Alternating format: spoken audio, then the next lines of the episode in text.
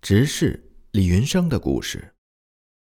如果说通州有一个人，任何人都找不到理由和借口来诬告他、毁谤他，甚至批评他，那么这个人一定是教会的执事李云生先生。李先生在罪恶和腐败的衙门里担任着一个职位，在官府里，长官和李先生的同事都很尊敬他的优秀品格。尽管他是他们当中唯一的基督徒，但是大家都很爱戴他，因此很少有人因李先生的基督信仰而嘲笑他或是迫害他。李先生是一位坦诚、坚定和谦卑的人，这样的人有什么可以嘲笑的呢？再说，嘲笑也不会给李先生带来任何损失。在教会里面，弟兄姐妹对李先生非常的爱戴和尊敬。李先生在官府的职位并不是很繁忙，因此他每天有很多时间可以待在教会里。有时他会在人群聚集的地方向大家讲述福音，用他的智慧和友爱为主耶稣赢得人的灵魂。他从来不会为自己在教会当中的服饰收取任何的报酬。他不是一个大米基督徒。李先生身材高大。举止彬彬有礼，是一位非常谦卑而有礼貌的绅士。我们整个通州的教会都为他感到自豪。六月初，当传教士和中国基督徒们准备逃离通州的时候，李先生对那些准备逃走的人说：“我不逃走，这里是我的家，无论是生是死，我都待在这里。”衙门的长官非常喜爱李先生，对他说。你在这城里没有敌人，不要害怕，我会保护你。因而李先生就一直住在通州，并亲眼看见我们教会的建筑被义和团烧成灰烬。后来，李先生家附近的另一间新教堂也被野蛮的义和团团民们焚毁了。再后来，通州的邮政局以及所有的电报线杆子都被毁掉了。最令李先生伤心难过的是，义和团杀掉了这里的很多弟兄姐妹。有人对李先生说：“必须把所有的基督教书籍都烧掉。”但是圣经对李先生来说太过宝贵，他舍不得毁掉，因此就一直把圣经藏在衙门里面，并且正如年老的但以理一样，他仍然每天坚持读经祷告。李先生的勇气和诚实使他无法掩饰自己对义和团野蛮行径的憎恶。有一天早晨，他在衙门里面说：“有一天，教会、教会学院一定会被重建，义和团一定会受到惩罚。”这些话传到义和团的耳中。当天下午三点钟的时候，有一队义和团来到了衙门口，他们大约有四十个人。衙门的长官无法再藏匿保护李先生了。那些义和团团民，他们闯进了衙门，冲进了那位长官太太的私人房间里，把李先生揪了出来。然后，这些团民又从衙门里面搜出了李先生隐藏的圣经。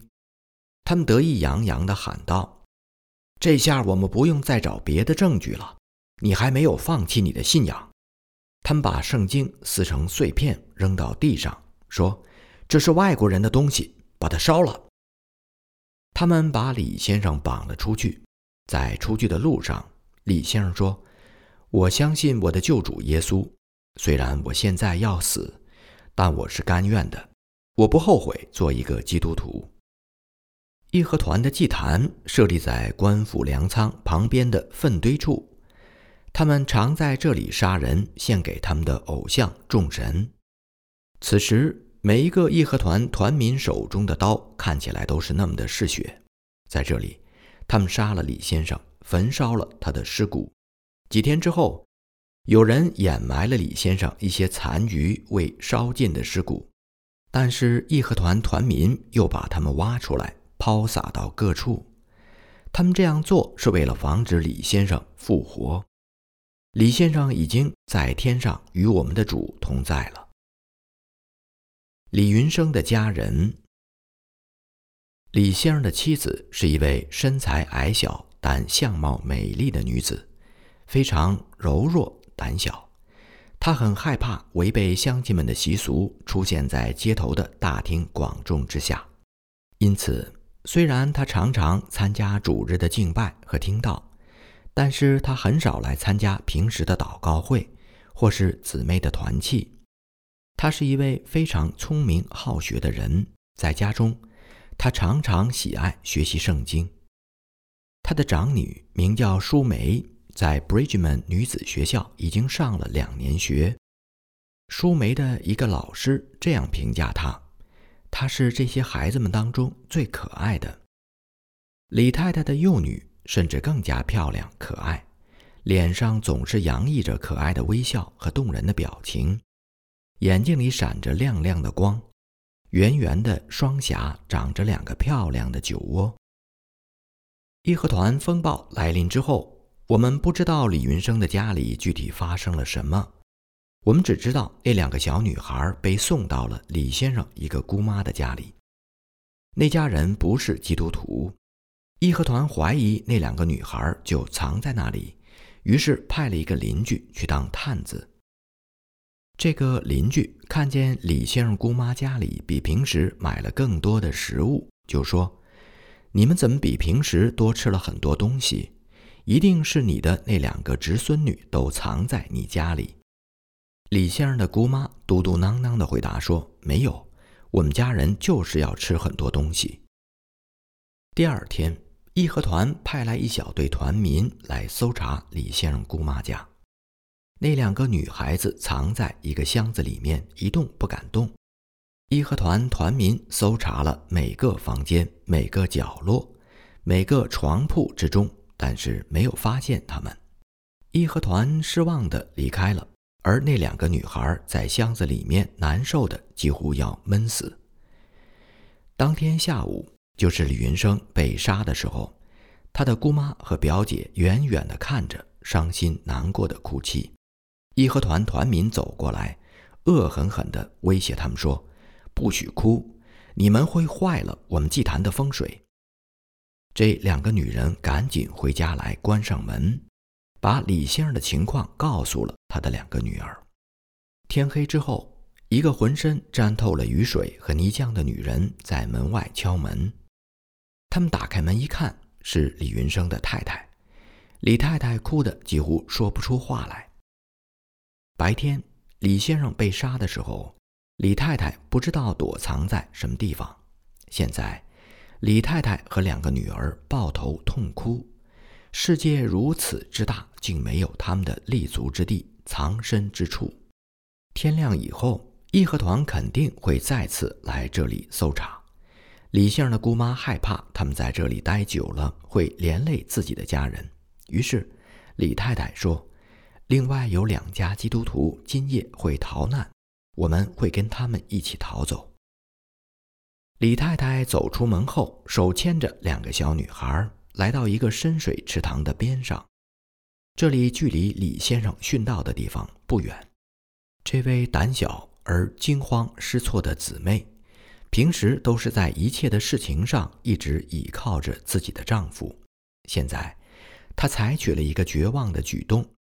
在一九零零年那个恐怖夏天的众多故事当中，没有哪件事情比此时此刻更加令我感到悲哀。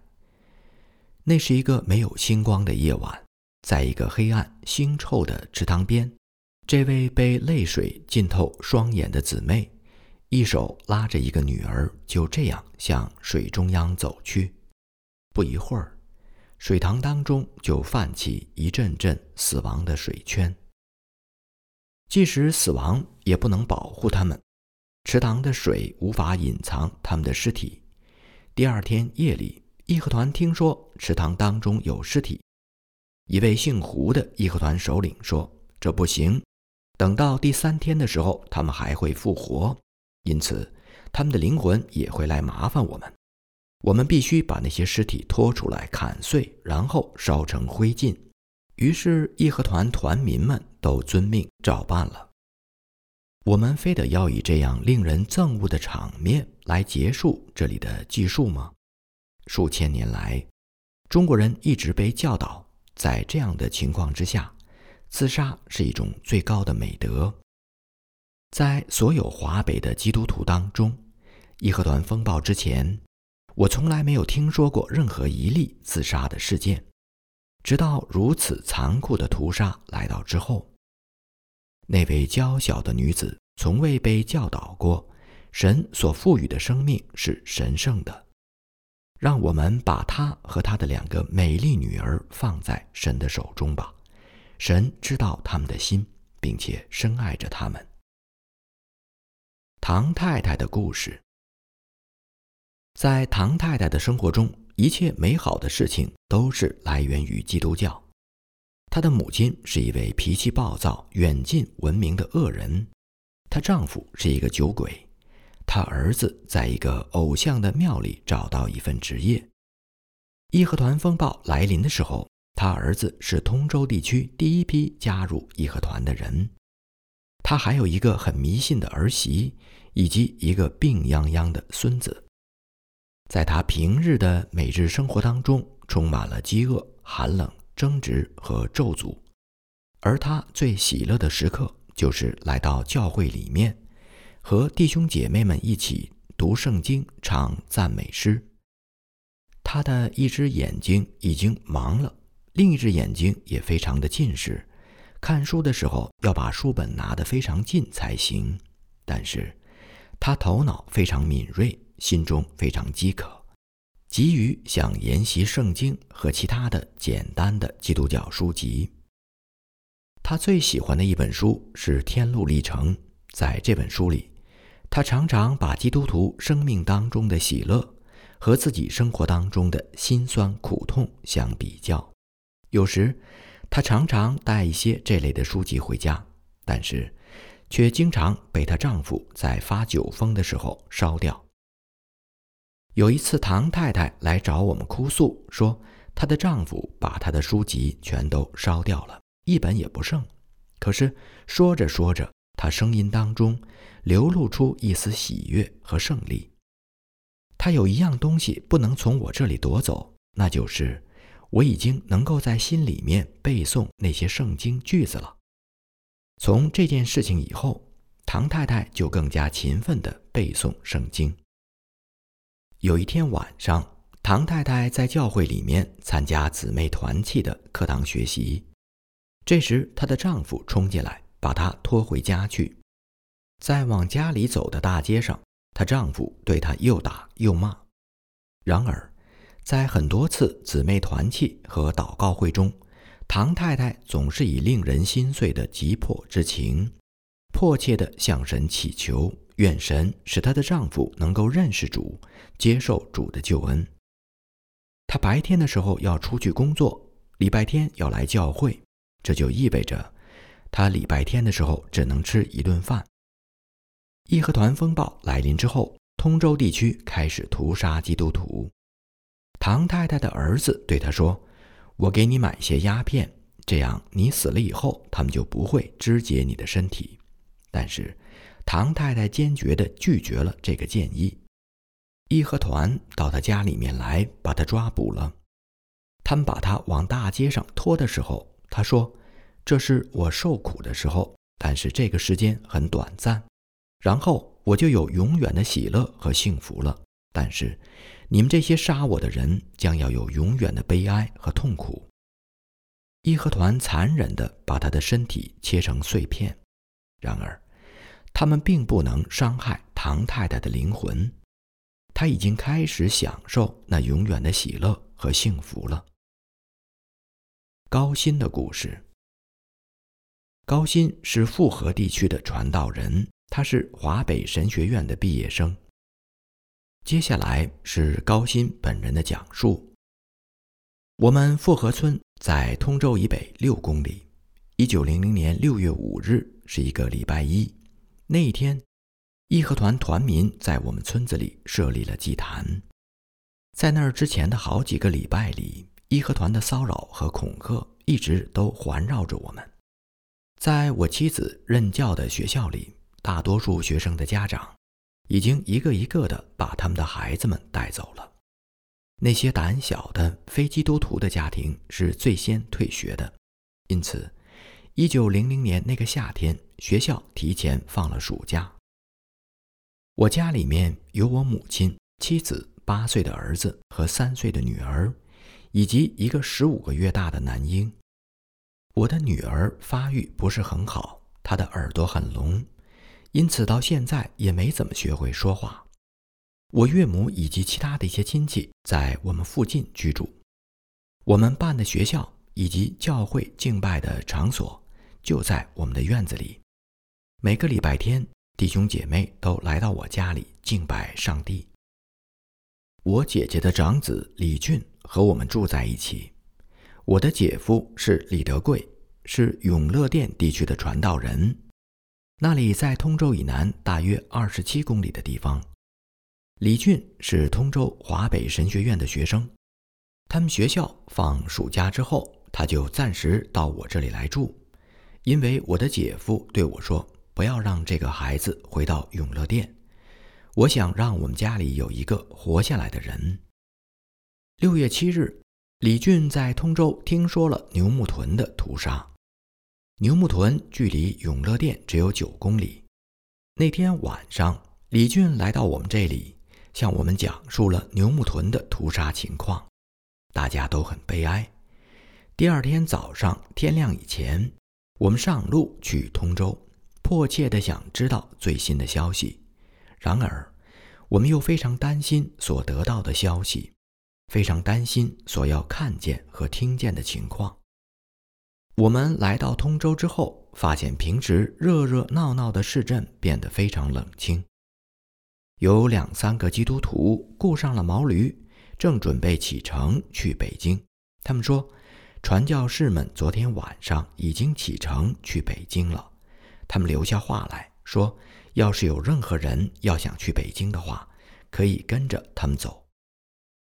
我们仍然在通州城里流连了一会儿，直到我们担心的消息传来，在永乐田，李俊的爸爸妈妈、三个小弟弟。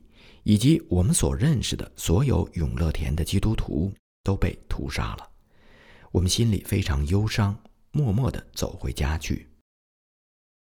当我们走到通州北城门的时候，偶然遇到了一位来自平谷的信使弟兄。平谷在通州东南方向大约六十公里。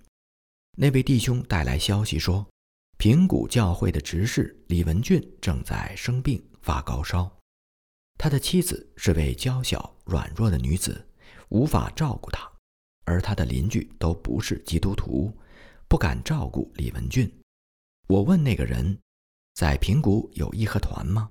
他回答说还没有，但是已经开始有各种各样的流言，平谷的基督徒都需要帮助。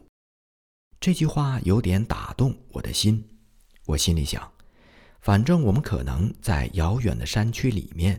也不一定能够找到栖身之所，而且如果我们去平谷的话，还可以帮助和安慰那里的弟兄姐妹。我们回到家的时候已经天黑了，我把在通州的见闻跟大家说了之后，我妈妈对我说：“你和李俊应该赶快去平谷，你们在这里不安全。义和团在重点追捕所有教会的领导成员。”你妻子和孩子们在乡下的亲戚那里应该是安全的，比跟你们一起走要安全的多。你四处讲道传福音，每一个人都认得你。我问母亲：“那你自己怎么办呢？”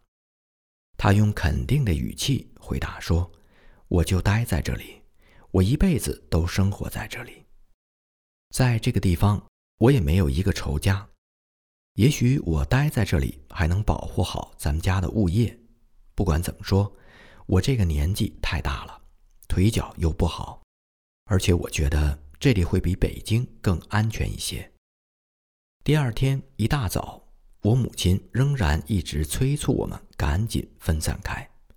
我的妻子带着孩子们去她奶奶家的村子里了。那个村子在东北方向，距离我们家五公里。我想到那个平谷教会执事的家庭正处于疾病和孤单之中，想到我的姐夫，他对我的托付就是希望他的儿子李俊能够活下来。想到我母亲说，如果我远走，那么我的家人们会更加安全一些。因此，当天上午十点钟左右的时候，我和外甥李俊一同启程离开了家。我根本没有想到，在我和李俊的前面有何等遥远的路程，也没有想到我的家人们将要遭受多么悲惨的经历。当我告别母亲，准备启程的时候，眼泪流了下来。我的母亲反倒是非常的平静和勇敢。她对我说：“难道我们就不能为耶稣受这一点苦吗？如果是他的旨意，那么我们就还会再相见。”如果不是，那么就让我们仍然信靠他，一直到离世。第二天中午，我们到达了平谷。李文俊执事虽然稍微有些好转，但仍然卧病在床。他妻子一看见我们，就立刻嚎啕大哭起来。我们前两天在通州遇到的那位信使弟兄，昨天已经回到了平谷，并向大家转告了通州的消息。因此，李文俊执事他们想要雇一辆车去通州，但是没有一个车夫敢去。我对李执事说：“你在这里是安全的。要是义和团的活动蔓延到平谷的话，那么旁边的山区就是藏身之所。”第二天是礼拜天，这是悲哀的一天，仅有一个基督徒郭先生来参加我们的祷告聚会。我们在一起朗读了《基督徒幸福生活的钥匙》这本书当中的一章，其中讲到，我们所经历的一切环境和事情，都是出于神爱我们的旨意。这一点让我们大家尤其感到安慰。这个时候，李文俊执事的身体已经好了很多。我个人觉得，李太太以及他们的两个孩子应该赶快到山区里面去避难。郭先生的家就是在一个僻静的山区里面，他们同意收留李太太和孩子们。礼拜一早上三点钟的时候，李执事和我悄悄地带着李太太和他们的孩子们，来到村外三公里的一个地方，在那里准备和郭先生会合。我们和郭先生事先约好在那里见面，郭先生还答应牵来一头毛驴，把李太太载走。我们和郭先生见面之后，送走了李太太和他们的孩子们，然后回到了李执事的家中，在那里一直等到下个礼拜天。这段期间，邻居们开始对我们恶语相加，村子里面也开始流传很多可怕的谣言。有一个官府当中的朋友来告诉我们说，有人要图谋把我们捆起来，等义和团来的时候，把我们交给义和团。因此，为了躲避他们这样的恶行，礼拜一早上三点钟，我们再次逃亡。李执事去到十公里外的郭先生家，把妻子和孩子们带到另外一个更加隐蔽、安全的地方。我在启程逃亡的时候，留下了我的教师长袍、我的外国眼镜和我的圣经，穿上了一套干粗活的粗布衣服。我的外甥和我都不习惯在山区里面攀爬，因此很快就走累了。然后我们在野外的峡谷之中迷失了方向，天空中布满了乌云，在我们的视线当中没有任何人烟的痕迹。在这野地里，我们把心转向神，祷告祈求他指引我们前面的路。就在那里，我看见头顶上有两只麻雀，我就祷告说：“哦，主啊，指引这两只麻雀飞行的方向，这样我们就跟随他们。”但见这两只小麻雀向东北方向飞去，因此我们就向那个方向走。大约走了三公里之后。我们看见有一间小房子，那时已经开始下雨了。我们上前敲门，在门外院子的花园当中，有一个做工的年轻人向我们走过来。虽然他心中明白我们是基督徒，但仍然让我们在那里多停留了一个礼拜的时间。他把一些简单的粗粮分给我们吃，我们则帮助他做一些园子当中的工作。这些天以来，一直有个可怕的重担压着我，夜间睡觉的时候。总会有很多噩梦临到我。有一天，大约是中午的时候，我处于一种半梦半醒的状态。这个时候，眼前出现了一些可怕而血腥的场面。事后，我觉得那天一定是我的母亲遇难了。每一天当中，泪水在我的眼中常常如同泉涌。我的外甥也会和我一起哭泣。有时我们会待在山里面一个孤独而僻静的地点，遥望着家的方向，彼此安慰。但是当我们在外人面前的时候，总是压抑自己的情感，不让别人看出来我们是基督徒，否则我们就会给收留我们的那家人带来麻烦。我们听见炮声，也听说有的地方战斗仍然在进行。我给家人写了一封信，让他们到我们这里来，或者如果他们觉得不方便，也可以托人给我们送一些钱来。我雇了一个信使，请他把这封信带到富河，但是那个信使仅仅走了三十公里就回来了。他说，沿途到处都是义和团，所有行路的人都要接受严格的盘查。当时我责备他。说他胆小，但是现在，当事情过去很久之后，我才明白，那是出于神的安排和拦阻。如果那个信使到达复合，那么他不但不会找到我的家人和朋友，反而那封信会落到义和团的手中，那么义和团就一定会来到这里，我们一定会被他们抓住杀害，在复合地区。虽然有谣言说我已经死了，但是义和团们并不相信。他们专门成立了一个搜捕队，在很多村庄里到处搜查我。在我们西深的这个寂静山区的村子里，并没有义和团组织，但是很快，在这个村庄附近的一个大一点的市镇里边，有一个义和团的祭坛设立起来了。这时，一位朋友。来到我们牺牲的这家人里面，告诉那家的主人说：“外面有传言，说他窝藏基督徒。”那位收留我们的人家的女主人开始变得很紧张。我们不愿意连累他们，于是决定赶快离开他们。我们应当去哪里呢？李俊说：“回到通州去。”我则迫切的想要知道家人此时的光景。我们刚翻过了一座山，就碰到一个基督徒，名叫杨二，是从通州附近的一个村子来的。他惊讶地问我们：“你们要去哪儿啊？”我们回答：“回家。”他说：“不行，我前段时间一直在隐藏。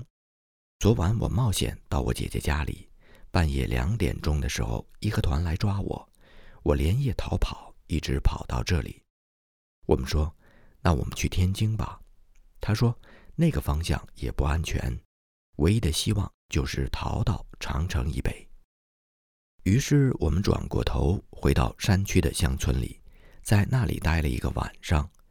然后第二天六月二十七日早上，我们一直向北行，当天走了四十五公里。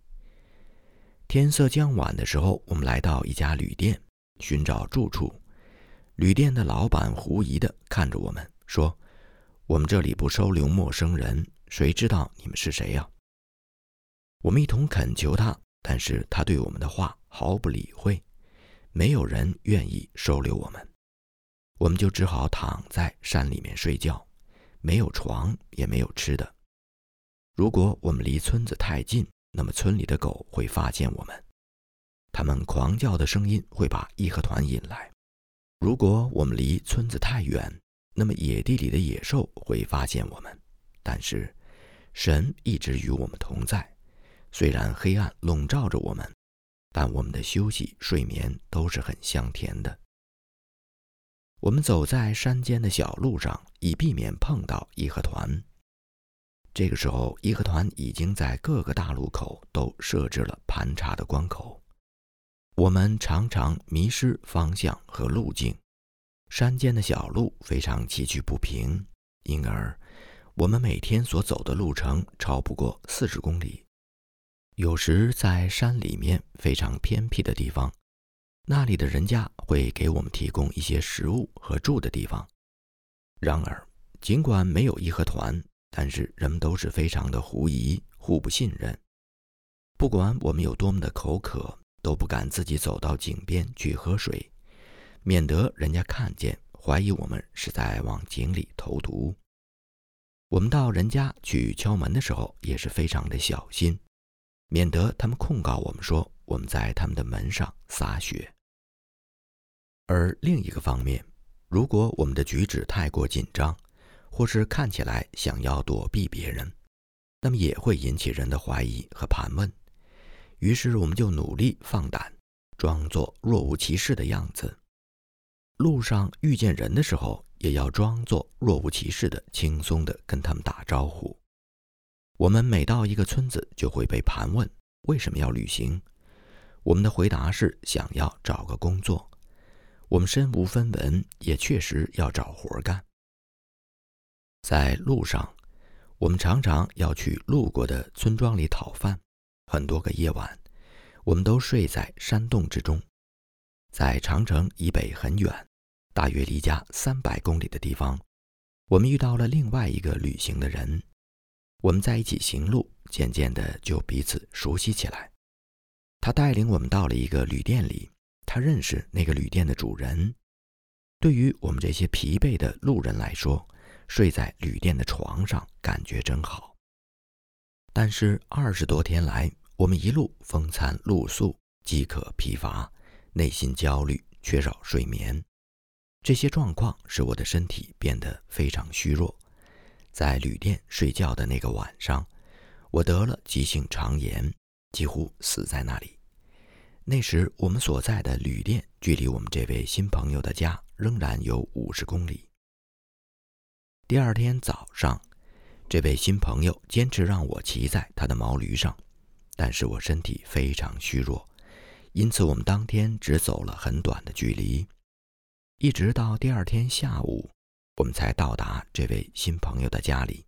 这时是七月六日，我已经病了将近两个礼拜了。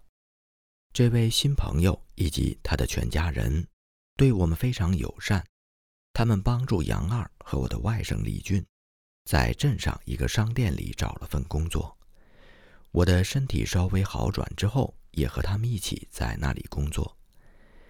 镇上经常会有一些路过的人，从他们的口中，我们听到一些远方的消息。他们说，义和团在北京烧杀抢劫，焚毁了所有的教堂，只有外国使馆区和一个天主教的大教堂仍然在武装抵抗。我们彼此说，中国基督徒一定都被杀光了。我们没有想到的是，其中很多人躲到了外国使馆去避难。大约在七月末的时候，我们听说外国的联军已经占领了天津。几天之内，我们告别了友善的朋友，启程向南。在路上的一个路口，有一些穿着制服的义和团搜查和盘问我们，但是他们并没有找到任何证据说我们是探子或是基督徒。当我们到达长城脚下的时候，就听说外国的军队已经接近通州了。不久，我们就看见聂士成将军的部队开始逃跑，他们一路逃跑，一路抢劫。当我们向前行走，距离北京六十公里的时候，我们听说外国联军已经占领通州。第二天，当我们走在路上，听见了炮声。八月十四日。外国联军攻占北京，我们渐渐走进了我妻子和孩子们牺牲的那个村庄。我在绝望之中盼望着，或许在这两个月的风暴期间，神奇妙的大能看顾着我所爱的家人，使他们能够存活下来。在路上，我遇见一个认识我的人，他看见我的表情就像见了鬼一样，说：“什么？你怎么还活着？你去哪里呀？”我回答说：“我要回家。”他说：“家？你已经没有家了，你的家已经被义和团烧毁了，你的家人已经都不在了。”义和团把他们都杀了。我踉踉跄跄地走到了我妻子的奶奶家，也就是两个月前我让妻子、孩子们牺牲的地方。在那里，我听闻了悲剧的细节。只有我们耳聋的小女儿以及我们还没有信主的老奶奶还活着，他们是我仅存的家人。当时义和团团民说，这个老太太又弱又蠢。那个小孩子又小又晕，他们将来肯定不会向我们寻仇。我听闻在富河村有四十二个基督徒，或是被怀疑是基督徒的被杀死了。我妻子所有的亲戚都被杀死了，除了两个兄弟之外。富河村所有的基督徒当中，除了我和我耳聋的女儿之外，只有六个孤儿基督徒活了下来。人们警告我说：“不要去复合，不要去看望那些可怜的幸存者。”眼下，义和团虽然已经散伙了，但是其中很多团民仍然居住在那一带。即使是现在，这个村子里也不安全。我要去通州，在那里有美国士兵可以保护我们。这个时候，我还不知道通州地区的传教士们。以及数百名通州地区的基督徒仍然住在北京。当天晚上，我拖着疲惫的身体和外甥李俊一起往通州方向走去。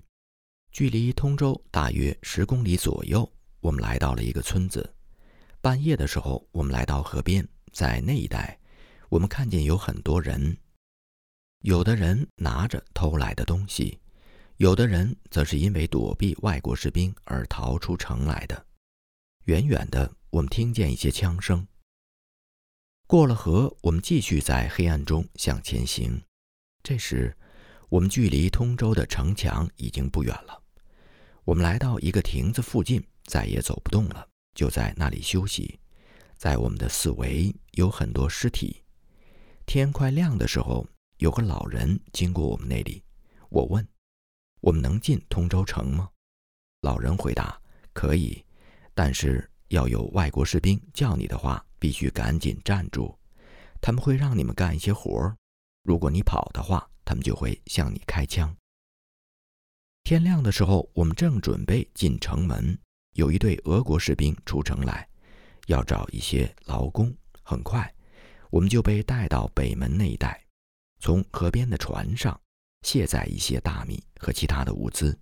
那天，我们在搬运的时候，由于疲惫不堪，掉了一个箱子，结果挨了监工的打。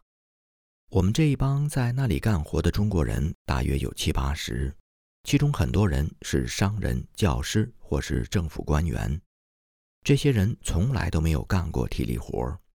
那些外国士兵用枪指着我们，如果有谁干活不好的话，就会挨打。或是挨踢。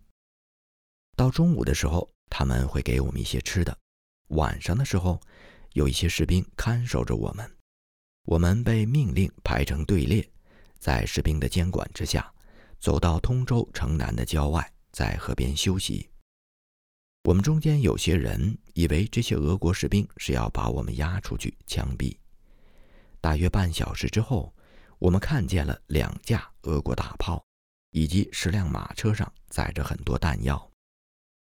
俄国士兵让我们拉着那些马，一起来运载这些沉重的车辆。士兵们对待我们的方式，并不比他们对待牲畜更好。他们用鞭子抽打我们，用枪指着我们，让我们走得快一些。有一个人踉踉跄跄地跌倒了，马车的车轮压过了他的腿。但是监管的俄国士兵仍然抽打他，让他走快一些，直到看到他躺在地上再也起不来了，才把他扔在了路边，让他自己死去。俄国士兵驱赶着我们走过通州城的街道，我们经过了通州教堂的旧址。我曾经在那里有过多少幸福而美好的时光，现在，仅仅两个月之后，那里就已经完全的被毁掉了，一块砖、一块瓦都没有剩下。我的心里非常的悲哀。走到半路的时候，俄国兵改变了主意，驱赶我们向南走。当我们经过城外一个拱桥的时候，我们队伍当中有一个人由于不堪忍受劳累和痛苦，跳河了。那些愤怒的俄国兵聚集在桥边，用石头打死了那个跳河的人。在城外，队伍经过我们曾经的教会学院的地址。那里现在已经是一片废墟，天已经渐渐的黑了，开始下起瓢泼大雨。于是俄国兵又把我们带回城里。我们走在路上，地上的积水已经高过我们的膝盖。我们就这样被迫做奴工，长达一个多月的时间。渐渐的，我们的监工开始对我们比较友善起来，因为他发现。我们服务很信实，并且不想逃走。大约又过了三个礼拜，我们看见一个人，也是从长城以北逃难回来的。和他在一起的是一个东正教的信徒。这个人能说一点俄语。他告诉我们的监工，我们几个人是基督徒。从那儿以后，监工对我们的态度就更加友善了。那个人继续往北京去。并在北京见到了传教士们，向他们告知了我们的情况。这期间，我也在通州这里遇到一个基督徒，并听说，原来通州地区的传教士和基督徒不仅仍然活着，而且很多人都住在北京。这个消息让我极其的喜悦。不久之后，有一个美国士兵来到我们这里，把一封信交给了俄国军队。然后俄国人告诉我们，我们自由了。再然后，那个美国士兵带着我们来到北京，见到了从前的传教士们。在那里，我的外甥李俊看见了自己的大姐，她是 Bridgeman 女子学校的学生。不久之后，又见到了另外一个从乡下逃难回来的姐姐。三个礼拜之后，我去了趟富河村。把我那耳聋的女儿接过来，紧接着，我们又找到了复合那几位孤儿，把他们一起带回了北京。在复合村，我站在一个院子的外面，那里曾经是我的家。我无法告诉你我的感受是什么。现在那里成为一堆土，下面埋葬着我的母亲、妻子和两个儿子。还是让别人来讲述他们的故事吧。